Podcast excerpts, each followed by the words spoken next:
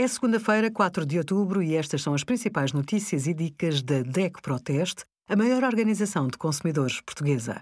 Hoje, em DECO.proteste.pt, sugerimos: Pais avaliam a qualidade das cantinas escolares, a satisfação dos consumidores portugueses com os fornecedores de gás natural e eletricidade e os resultados do nosso teste a 25 rações para cão.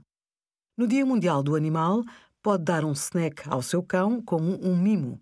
Desde que respeite algumas regras, os snacks não são um mau hábito. Alguns até ajudam na limpeza dos dentes ou melhoram a digestão. Confirme sempre se o snack é adequado ao tamanho do animal.